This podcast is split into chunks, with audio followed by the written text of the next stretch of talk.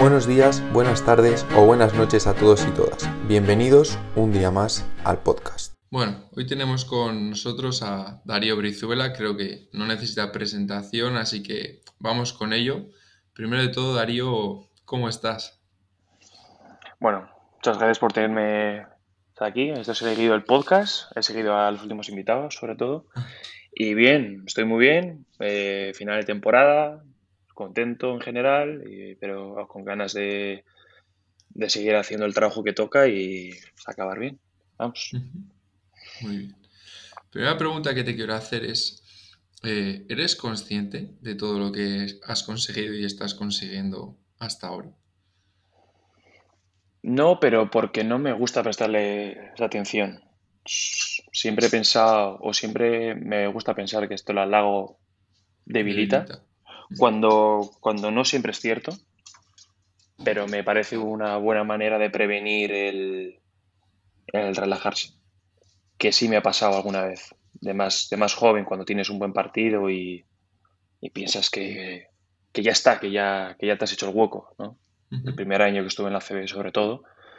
Entonces siempre intento estar a lo mío, seguir currando y cuando las cosas van bien no, no prestar la atención demasiado, nunca miro estadísticas, no hago estas cosas. Y, y, cuando las cosas van mal, lo mismo, no pensar en lo malo que soy ni, ni, el desastre que estoy haciendo. Entonces intento ser bastante estable, entonces respondiendo a tu pregunta, no, estoy centrado en lo mío y el único feedback que me importa es el, el de mi entrenador, por supuesto, y el de mi familia, que afortunadamente son muy críticos, igual que yo, y es gente en la que me puedo confiar, nunca me van a regalar los oídos. Sí, además ellos saben de lo que hablan cuando te hablan, ¿no? Porque la familia viene del mundo del baloncesto también. Sí, eh, mi madre jugó, aunque, o sea, sí jugó en primera división y debutó con 16 años, o sea, digamos que es, o sea, que sí que la apuntaba, pero luego tuvo una lesión y lo dejó mi padre fue entrenador, mi tío jugó en la CB y bueno, mi novia ya, la conoces, eh, no ha jugado, digamos, a mucho nivel, pero porque se dedicó a las otras cosas y entiende mucho uh baloncesto. Entonces, es alguien en quien me apoyo y en que sé que puedo confiar. Entonces, lo que te he dicho, sentido crítico en mi familia, mucho. Sí. Pues creo que ahora que has comentado lo de tu madre y tal que jugó, no sé si nuestras madres llegaron a jugar juntas pues si tu tío entró a mi madre o algo, pero hay algo ahí que... A, mí me suena que tu madre y la mía jugaron un año juntas, porque cuando, cuando, cuando nos conocimos tú y yo hace años, que bueno, que esto hablamos por el tema de los estudiantes y todo eso, eh, se lo comenté a mi madre, pues porque, no sé, se lo comenté sin más, y, y me dijo, joder, pues, pues fíjate que yo creo que jugué con su madre, porque no tenía muy claro si tu madre era la jugadora o no, le sonaba. Y me suena que me dijo que sí coincidieron, pero habría que preguntarlo otra vez. Yo, yo es que tengo muy mala memoria, entonces no, te quiero confirmar, pero me suena que sí. Sí, sí, a mí también me suena por eso y, bueno, si hace falta lo, lo confirmaremos y cuando eso te, lo, te, lo, digo. Pero bueno, después eh, estás metido en bastantes temas siempre de hace poco ha salido, ¿no? Lo de la campaña contra el bullying de la ACB y tal, que me parece una campaña muy bonita siempre te metes en este tipo de cosas y, o sea, no quiero saber de todo el, por qué, porque supongo que tendrás un motivo concreto, pero estás ahí en todo, eh, los motivos, o sea, ¿por qué te has metido en psicología realmente? Bueno, a ver, yo eh, la psicología me gusta desde siempre. No fue mi primera opción en la universidad, pero sí que, sí que digamos que siempre he tenido un interés por lo relativo a la psicología y, lo relativo más a las personas. ¿no? Me gusta enfocar toda la vida en general centrándome en el bienestar de, las personas y creo que la psicología por eso ha encajado muy bien con, mi personalidad y con mis gustos. Y intento meterme en cosas en las que creo que puedo ayudar porque soy de los que cree que los deportistas a día de hoy tenemos cierta importancia que bueno se debe al, al amor al deporte o porque a la gente le gusta el deporte y al final un deportista pues tiene más repercusión que pues una profesión diferente y bueno, es, es así y, y, tiene sus cosas buenas y sus cosas malas, por supuesto. Entonces creo que nosotros tenemos una responsabilidad al respecto y si de verdad somos somos importantes. No me gusta esa palabra, pero tenemos repercusión. Hay que intentar hacer algo bueno de ello.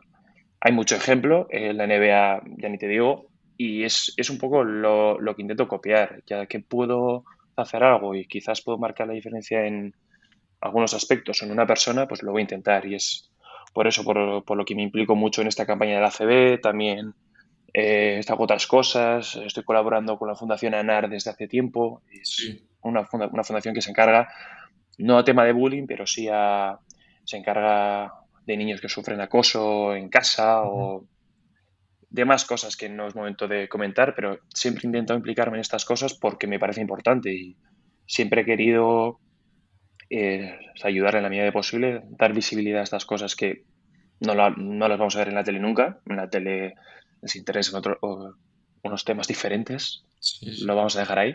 Entonces creo que es importante que por parte de los deportistas, que si tenemos un poco de visibilidad, lo utilicemos para bien, porque para ver deporte ya está la tele y, y, eso ya está ahí. Creo que las redes sociales las podemos utilizar para cosas mucho más interesantes que contar nuestras vidas, que a muy pocos les importa, seguro.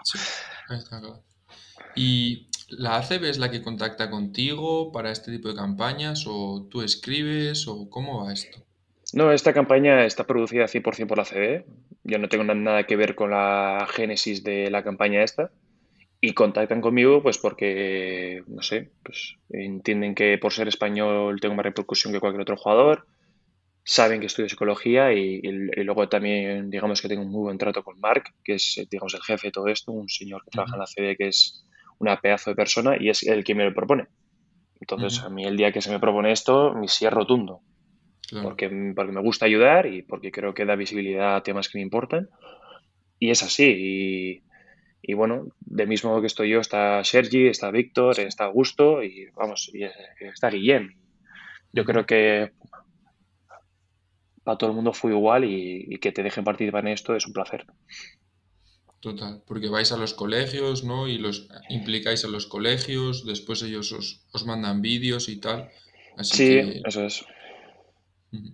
No, yo te digo, eh, ahora con el tema del COVID está más complicado, pero sí que el otro día yo fui a, a un colegio con todas las medidas necesarias. Esto no hace falta decirlo, que la gente no se ponga nerviosa. Pero sí, si hace falta pongo el vídeo porque lo he visto y, estás con mascarilla, los niños también, o sea que no. Sí, con distancia y es mi, el micrófono está desinfectado y todo esto, sí, sin problemas. Sí, sí. Pero sí, es, la idea inicial era pues de ir a colegios con más continuidad y, y bueno, pues ya que estamos ahí, pasar más tiempo con los chicos y, y, y demás, pero bueno, la situación es la que es pero me ha gustado que la CB no se ha, no se ha quedado ahí, ha, se ha adaptado esta campaña a la situación y sigue para adelante, que es lo importante. Sí, totalmente.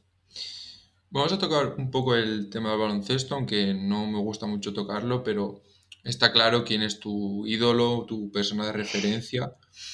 Y me gustaría saber eh, qué papel eh, tiene él en lo que ha sido tu carrera, ¿no? ¿Cómo te ha afectado a ti? Eh, ¿Cómo te ha influenciado desde que eres pequeño hasta, hasta hoy? Pues hablamos de Kobe Bryant, ¿no? Porque no lo has mencionado, pero sea por hecho, ¿no? Exacto. bueno, a ver, eh, bueno, a ver, yo soy fan de Kobe desde muy pequeño y lo conocí por mi hermano, porque mi hermano, digamos, que fue el primero que se interesó por la NBA. Yo es que era muy pequeño por, aquel entonces, debería tener 6, 7 años o así cuando empezamos a ver NBA. Y, bueno, al final es simplemente tu, pues, tu ídolo, por así decirlo, el jugador que más te gusta, pero luego te pones a, leer sobre él, a estudiarle y, bueno, al final eh, una conversación que tuve con mi hermano días después de su muerte fue, esa, nos ha marcado la personalidad.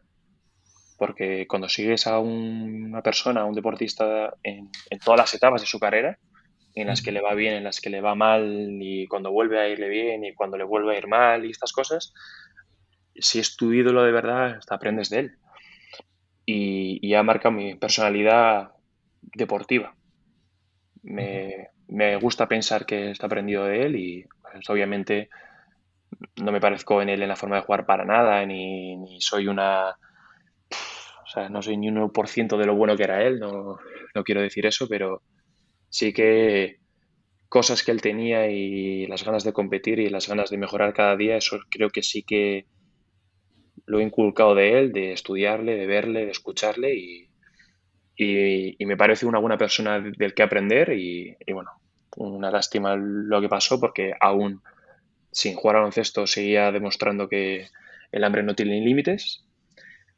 Pero bueno, esto, el legado que está dejado a todo el mundo y el que ha dejado en mí o la impronta que ha dejado en mí va a ser de por vida y, le estoy agradecido por eso sin conocerle de nada.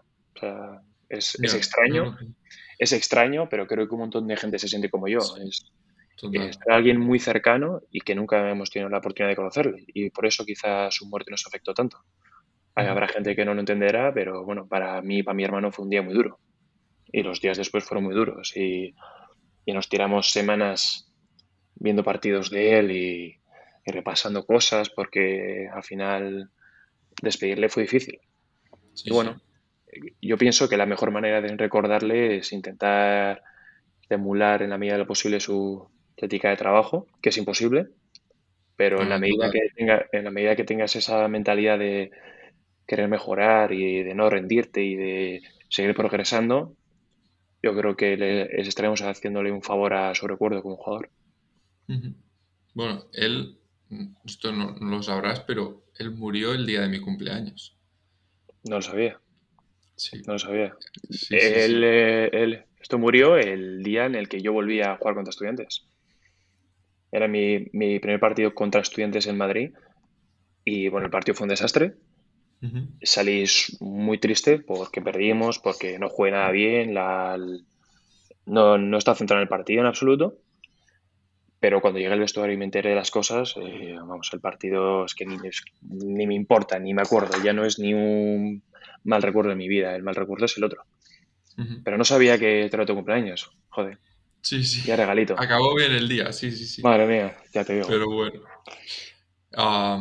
y ahora que has comentado lo de que la derrota quedó atrás, realmente sería de las pocas derrotas que quedarían atrás, porque tú siempre has dicho que antepones, el, por supuesto, el equipo, los resultados del equipo a, tu éxito individual, ¿no? ¿Cómo gestionas o cómo has aprendido durante el tiempo a gestionar estas derrotas? Que supongo que lo harás ahora mejor que lo que hacías antes. Estoy en ello todavía, ¿eh? No, no, me cuesta mucho, sí. Eh, el otro día me preguntaron una cosa muy parecida aquí en Málaga y, me preguntaron una cosa muy parecida, ¿cómo, cómo un deportista gestiona eh, cuando las cosas le van bien y le van mal. Yo me gusta pensar que gestiono bien las cosas cuando me van bien, pero cuando me van mal me cuesta mucho, mucho. Y el día de un partido que se pierde soy un soy un, incordio y, doy gracias a mi pareja de que me ayuda porque si no sería peor. Y estoy mejorado, estoy en ello también, pero cuando pierdo un partido en casa y vuelvo a casa, eh, no duermo, no hago más que repetir las jugadas en mi cabeza, eh, los errores, claro, y me repito mil veces qué es lo que debería hacer o qué no debería hacer más, y no consigo dormir. Y el tener a mi pareja cerca esos días me ayuda porque hablo con ella, si hace falta veo el partido con ella, lo analizo y me da ese punto de calma que me falta pero, pero soy muy malo, soy muy mal ejemplo para, administrar el día del partido, el día que acaba. Al día siguiente me reciclo muy rápido y cuanto más enfadado estoy con el resultado, más entreno a los días siguientes. Entonces, ahí sí que lo reconduzco bien, pero el mismo día soy un desastre. Ahí eh, me encantaría decirte lo contrario, pero te estaría mintiendo. Soy muy malo. O trabajas los días siguientes y en verano también, ¿no? Con Gorka, de hecho, él puso un tweet en el que se veía que uno de los tiros ganadores que has hecho tú esta temporada es algo que has trabajado con él en verano, ¿no? O sea, al final, como que el trabajo termina dando sus frutos también. Sí, eh, este verano he trabajado con Gorka, los anteriores he trabajado con otro creador físico que es de Granada, de, que es una persona en la que tengo muchísima confianza también. Y sí, en verano me, encanta trabajar, pero porque me gusta el baloncesto, o sea, no, O sea, me encanta el baloncesto, me encanta trabajar y si no entrenase no estaría feliz porque ni estaría trabajando ni estaría jugando al baloncesto. O sea, no hay salida posible. Pero sí que soy muy meticuloso con todo. Eh, creo que estoy muchas horas, en, tanto en cancha como en, el gimnasio. De hecho, estoy haciendo un gimnasio en casa para aprovechar mejor las horas. En San Sebastián. y tener más tiempo para ir a pista. Y, y sí, eh, el tiro, bueno, el de la selección y el del otro día contra Sobradoiro lo he entrenado muchísimo, muchísimo, muchísimas veces, con defensa, sin defensa, con gomas, eh, en fatiga, eh, muchísimas veces. Y, y, no quiere decir que te vaya a hacer meterlo el día importante, pero sí que te da más probabilidades. Total. Y, y he trabajado mogollón muchas otras facetas de mi juego, pero nunca es suficiente para mí y, mm. ya tengo apuntadas en el teléfono algunas cosas que quiero seguir entrando este verano. O sea, no para. Y por muy pequeño que sea el detalle o, o, sea, ya te digo, hablando de un detalle en concreto, un movimiento o una faceta entera del juego, siempre intento apuntar cosas para estar preparado en verano y tenerlo listo. Y es en lo que invierto mi tiempo verano. Mis vacaciones son muy cortas, mi esto pareja me odia un poco por ello, pero, pero bueno, soy así y, quiero ser así hasta que me retire o hasta que esté en los últimos años porque quiero aprovechar toda esta oportunidad al máximo. Total, total, porque al final la vida de un deportista es corta. ¿no? O sea, los años que supone el sacrificio máximo pueden ser 30, 35 y de carrera 20 como mucho, mucho, casi. Como mucho, mucho. sí, y ya no es eso, sino la forma de pensar que tengo yo es, a mí me costó muchísimo trabajo llegar a la CB y es que de hecho cuando me fui a Madrid pensaba que no iba a llegar. Fue una experiencia de decir, va, voy a Madrid, voy al Estudiantes, voy a aprender lo máximo que pueda y, y me vuelvo con ellos a Sebastián. O sea, no pensaba, realmente lo digo, no pensaba que iba a acabar en la CB. Entonces, una vez llegué aquí, yo para mí ya triunfé, ya, ya conseguí más de lo que, de lo que pensaba que iba a conseguir. Pensé que que esto debía de aprovechar esta oportunidad al máximo y llegar lo más alto que pudiera y si me quedaba en ACB y ya está, bien. Si llegaba a un equipo Eurocup, bien. Si llego a Euroliga, mejor. Y entonces entiendo que para exprimir al máximo esta experiencia, lo que tengo que hacer es trabajar al máximo. Y sobre todo, sé que no me voy a quedar con remordimiento alguno, pero me da miedo que, de aquí a, yo sé, 10 años, que ya esté retirado, supongo, o igual todavía no, pero de, aquí a 10 años diga, joder, si hubiera trabajado estos años un poquito más o me hubiera esforzado un poco más, ¿habría llegado aquí o no? Entonces, como me da miedo eso, voy a tener esta mentalidad hasta, hasta, que, hasta que mi cuerpo diga basta o mi cabeza diga basta. Está claro que siempre nos arrepentimos más de lo que no hemos hecho que de, lo que hemos hecho, ¿no? sí, sí. Eh, prefiero arrepentirme de, de veranos en los que me, fui de vacaciones un fin de o una semana que de estos veranos en los que no entrené nada. Porque una vez me retire ya tendré tiempo para irme de vacaciones. Eso lo tengo claro. Exacto, totalmente, totalmente. Sí. Que ahora que dices de vacaciones, ¿a dónde sería tu destino de vacaciones ideal, por ejemplo? No lo sé, no lo sé, no lo sé. Yo he tenido la suerte de que de, pequeño y de joven, hasta que me fui a Madrid, eh, viajé mucho con mi familia, con mis padres y mi hermano. He viajado por, toda Europa. Aún no he ido a América, no he pisado Estados Unidos todavía. Y sí me parece un sitio al que tengo que ir ya, o sea, ya. Este pasado verano tenía planeado ir a, Nueva York, pero bueno, con el tema del COVID no fui. Pero a día de hoy no tengo ningún sitio en especial. Me encanta Londres y he ido a Londres los últimos tres años, sin contar este último, claro. Y es mi sitio preferido para escapar un fin de, el de mi pareja también. Así que ah, yo creo que es yo creo que es el sitio preferido nuestro para irnos en cualquier momento del año. Y, y estamos planeando, si la cosa va bien con el futuro, comprarnos un pisito ahí para poder escaparnos. Y ya pues para que cogerme la bono del fútbol también, si hiciera falta. ay, ay, Eso es. Sí, sí. No, pero en serio, Es, no, en serio, es la, es la ciudad que más nos gusta y, y, vamos, no tendría ningún problema en ir a Londres todos los veranos. muy bien. Pero Bueno, dentro de poco tienes boda, ¿no? Me parece. Sí, sí. Tengo boda a finales de julio y estamos preparando la luna de miel. Está muy complicado, está muy complicado ahora con cómo están las cosas, pero bueno, estamos intentando buscar países en los que las cosas estén bien y ya poder ser que no tengamos que hacer una, que no tengamos que estar una semana de cuarentena o dos semanas de cuarentena y bueno, está complicado, pero habrá que conseguirlo. Ya, ya, no, total. Hay que adaptarse a las situaciones como sea. Sí, sí, está claro.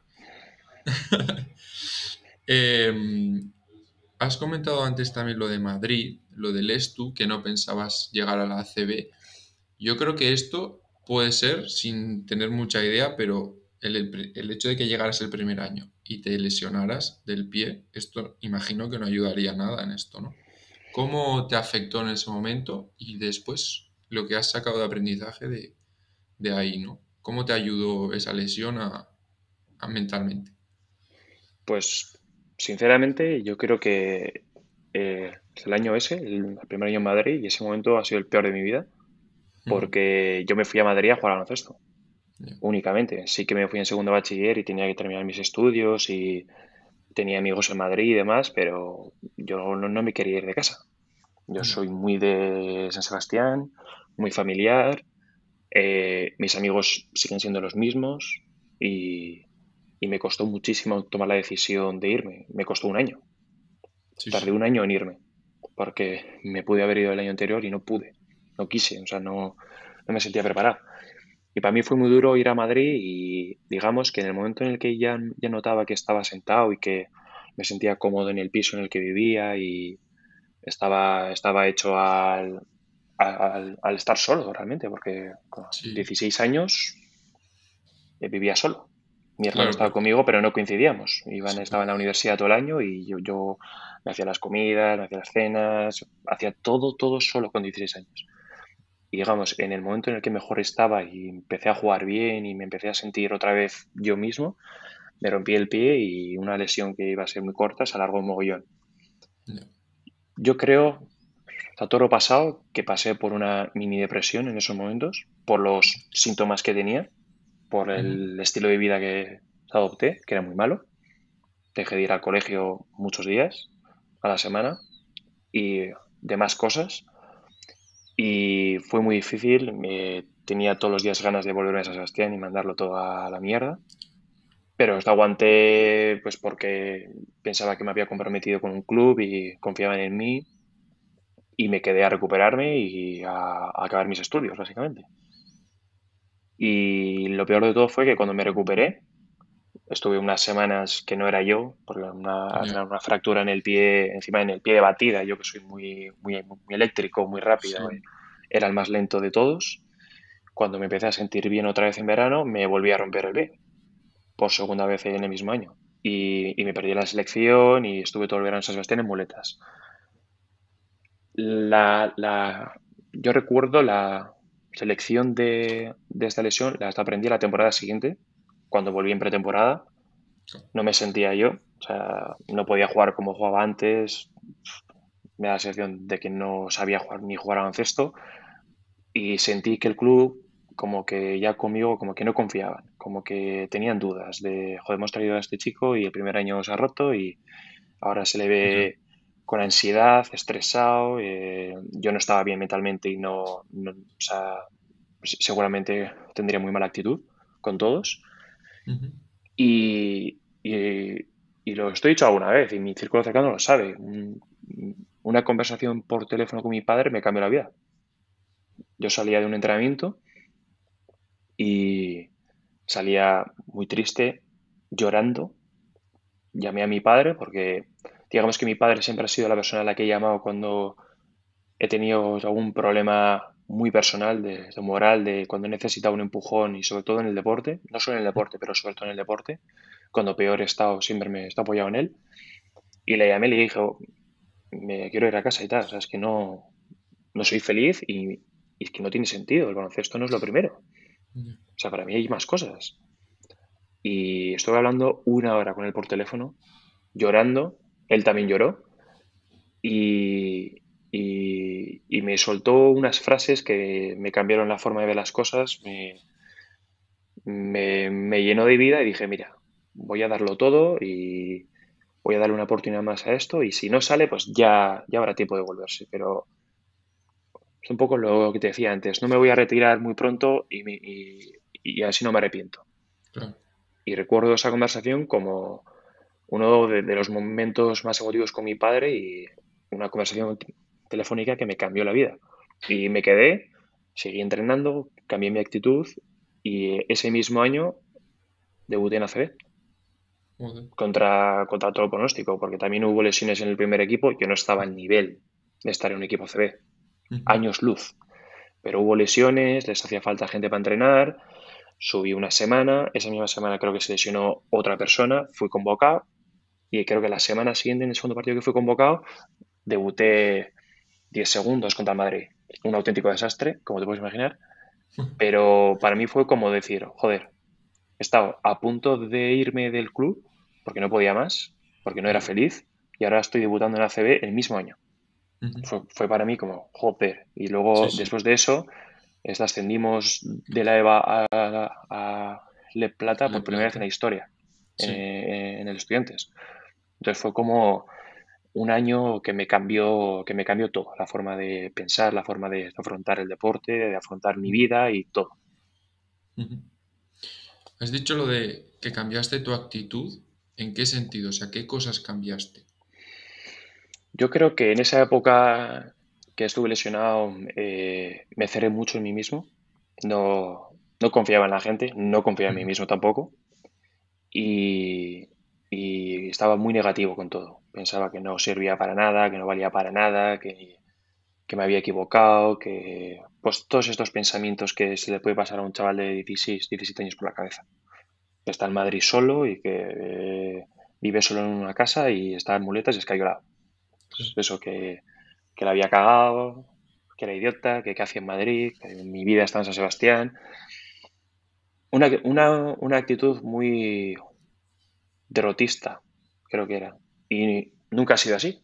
Siempre he sido un tío que ha visto las cosas muy, o sea, siempre he visto las cosas muy positivas, siempre he pensado que no tengo nada que perder. Y creo que el cambio vino ahí otra vez a recuperar esa mentalidad, pero a darme cuenta de, de que lo importante en la vida es mi cabeza.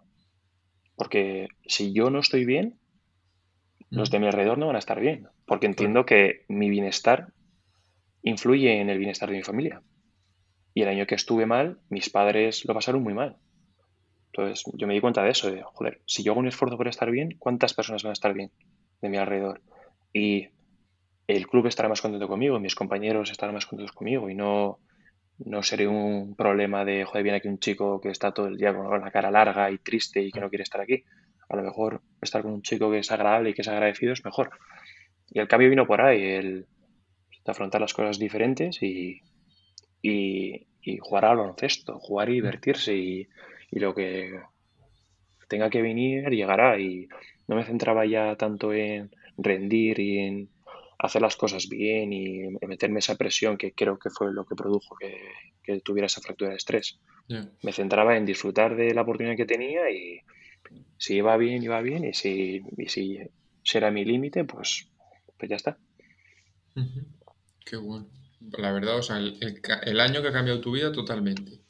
El peor año de mi vida cambió mi vida. Sí, sí. sí. No, es, no, es, recomendable, o sea, porque las pasé muy putas y fue muy difícil para mí, para, para mis padres, para mi hermano, pero a, hasta la larga lo pienso y te agradezco haberme roto el pie dos veces además, porque igual con una no me habría servido. Ya. Sí, sí veces. Porque además, claro, tú te vas con 16 y normalmente en el ESTU están todos en un, colegio mayor, todos juntos. Claro, tú te vas a vivir con tu hermano y, es lo que dices, ¿no? Eso al final te obliga, no es que te ayude, es que te obliga a madurar porque no te queda otra. Eso es. hecho de cocinarte todo, eh, al final todo tienes que hacerlo tú y eso es la hostia. Fue muy difícil y ya te digo, con la lesión eh, eh, tenía no muy mala vida, o sea, no me interpretes mal esta frase, pero no vivía bien, porque no, no me cuidaba. Estaba tan decaído que ni cenaba, no me apetecía hacer nada, me levantaba y decía, ¿para qué voy a ir al puto instituto? si no quiero ir, y me quedaba en la cama. hice estas cosas porque estaba mal de la cabeza, o sea, estaba en un momento muy oscuro. Pero sí que cuando me recuperé, me intenté empezar a cuidar, no volví a permitir que me pasaran esas cosas y me, me ayudó a, a, lo, que tú has dicho. Está ayudar, no, me obligó a madurar y a convertirme en adulto el siguiente año con 17, 18 años. ¿Y hubieses agradecido en aquella época, em, quizá no porque no eras tan consciente hasta que no hablas con tu padre, pero eh, ayuda externa por parte del club a nivel de un psicólogo o lo que sea? ¿O esto también te ha ayudado luego a, estudiar psicología o te ha ayudado a decantarte? Seguramente un psicólogo en esos dos años, los dos primeros años, se habría venido mejor, seguro. No habría recaído en la lesión y a lo mejor ni, la hubiera tenido. Eh, me habría servido muchísimo tanto a nivel deportivo como a, lo académico, porque habría ido al colegio todos los días, no habría pasado los apuros que pasé para sacar el curso cuando nunca tuve problemas antes. Y me habría venido bien. ¿Qué es el motivo por el que yo estudio psicología después? No creo, porque siempre he tenido curiosidad por, la psicología en general. Pero sí que yo me he dado cuenta, estudiando la carrera, estudiando las depresiones, estudiando la ansiedad y estas cosas, que muchos de los síntomas que se tienen los pasé. Entonces lo, veo y digo, hostia, si lo hubiera sabido, si lo hubiera sabido, igual. O sea, si yo llego a reconocer estos síntomas antes y voy a donde un psicólogo, igual la historia sería diferente. Total. Entonces, El, tener ese, esa, esa realidad en la cara, digamos, cuando, claro, cuando lo estudié, para mí fue como, joder, que y salí bien y solo. Pero, pero yo me di cuenta de que igual no habría salido de ahí. Y a lo mejor la conversación con mi padre fue esa ayuda que necesitaba. Porque a lo mejor si no llego a llamar a mi padre ese día y me voy a casa llorando y me encierro en mi habitación otra vez, igual no estaría aquí en Málaga ahora, igual estaría en esas Claro. Por eso, bueno, fue, no sé, no fue el motivo por el que estudio psicología, pero de haberlo sabido, la historia habría sido muy diferente, seguro. Bueno, yo soy partidario de que las cosas pasan por algo y aquello tenía que haber pasado. Así que, bueno, la verdad es que de puta madre por ti, porque lo pasaste muy mal, eso está claro, pero, pero ahora todo te va guay y, me alegro mucho. Y te va tan guay que me gustaría saber cómo, em, cómo asumes o cómo el tema de la selección, la llamada de a las ventanas y, todo. ¿Cómo, o sea, ¿cómo, no va a salir la palabra, pero bueno, te lo dicen y tú cómo reaccionas? Bueno, desde el primer momento que, salió esto de las ventanas, a todos los jugadores españoles que estamos en la CB y que no estamos en la Euroliga, fue como, hostia, hay una oportunidad real de, jugar en la selección, porque si no, muchos de nosotros, y me incluyo, igual no teníamos una oportunidad en la vida. Y, y se disfrutó mogollón. Yo no estuve en las primeras, no me invitaron, pero luego he estado. Las hemos disfrutado como nadie. Ha sido una experiencia buenísima, tanto en lo deportivo como en lo, en lo familiar, en estar con, con compañeros de profesión, ex compañeros de selecciones inferiores. Todo ha sido una maravilla, pero como, como a cualquier cosa buena hay que sacar su punto malo y la gente se lo sacó, no nosotros, sino los medios o no sé quiénes fueron, empezaron a hablar de no, sí, las ventanas, pero ¿quién va a ir al mundial? ¿Va a ir, a, ir alguno al mundial? ¿Se merecen los NBA jugar? Estas tonterías que no tienen ningún sentido. Para nosotros, jugar a las ventanas ha sido un premio, algo que no tocaba, o sea, porque es algo nuevo, algo que hemos disfrutado, eh, nos ha ayudado a muchísimos eh, a mejorar. Yo he mejorado muchísimo ahí con otros compañeros, con el staff técnico que teníamos, con Sergio Escariol, pedazo de entrenador, he mejorado un mogollón. Y estoy hablando de semanas, al final he estado semanas con él. Y, y yo no sé por qué la gente salió con este tema que no tiene ni un sentido. O sea, si ya sabemos quiénes son los buenos, y sabemos a quiénes van a llamar, es que nosotros es un premio el que podemos. O sea, que yo haber contribuido una amiguita, nada, un caramito a que la selección se clasificara y luego ganar el mundial, ya es un orgullo que te cagas, pero no soy campeón del mundo. los campeones del mundo son ellos. Y, estoy feliz y contento con esto, no tengo ningún problema. Pero mm. esa, esa, esa discusión que se creó en los medios no tenía ningún sentido. Así que ya te digo, yo creo que puedo hablar por todos, todas las personas que han pasado por las ventanas y tenemos la misma sensación. El, las ventanas han sido una maravilla, las agradecemos y, ya está. El resto es mérito de, ellos. Y, y, como dije en su día, que uno de las ventanas vaya a la absoluta y gane eh, el mundial fue un premio y lo consiguieron tres. Sí, sí. Eh, y nuestra felicidad se multiplicó por tres. O sea, yo no podía estar más contento por Kino, Javi, Xavi. No podía. Y la sensación es esa. Nada más ni nada menos. Y ahora que se acercan los juegos es la misma. O sea, alguno va, genial. Si no va ninguno, igual de bien. Si lo, si lo entendemos, si hay, al final España, si está arriba en el ranking mundial es por algo y tiene que ir con, con todas las armas. Y si, y si las ventanas no, no estamos en equipo, no se pasa el corte, como se dice, no pasa nada. Aquí lo, que aquí lo importante es que España siga ganando, consiga medallas y ya está. Y quien esté ahí, bien por él. Totalmente de acuerdo con, lo que has dicho y, ojalá te escuche más gente.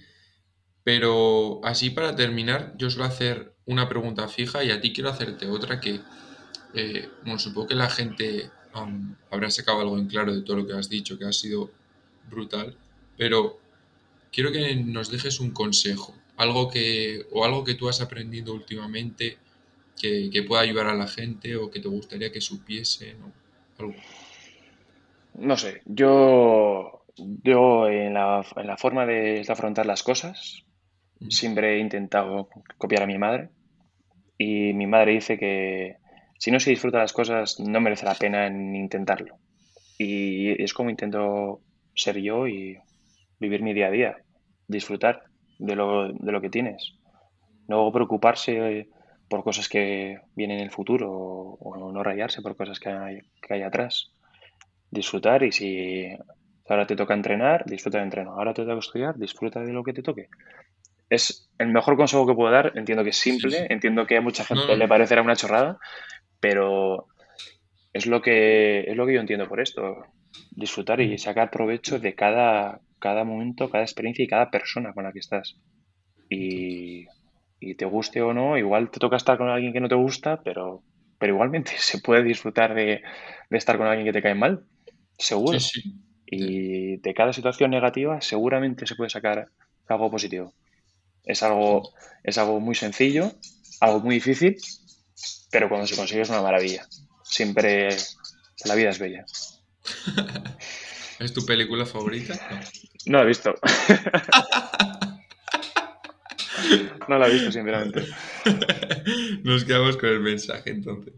Y ya la última, última, eh, un libro. No soy muy de leer libros, si te digo la verdad. Eh, pero sí que me acabo de comprar uno de Arsene Wenger. No lo he empezado todavía, pero lo quiero empezar. Y como no te sabría decir qué libro, eh, mis obligaciones mencionar El Señor de los Anillos porque es el mundo mi mundo de fantasía preferido de lejos. Me veo todas las películas todos los años me leí los libros de pequeño y simplemente, como seguramente nadie ha dicho en los Anillos y como soy muy friki, ahí te lo suelto. Bueno, o sea, no te has leído ni el de Mamba Mentality. Tengo un libro de Kobe, sí, pero ese no me lo he leído. No, no me lo he leído y no sé.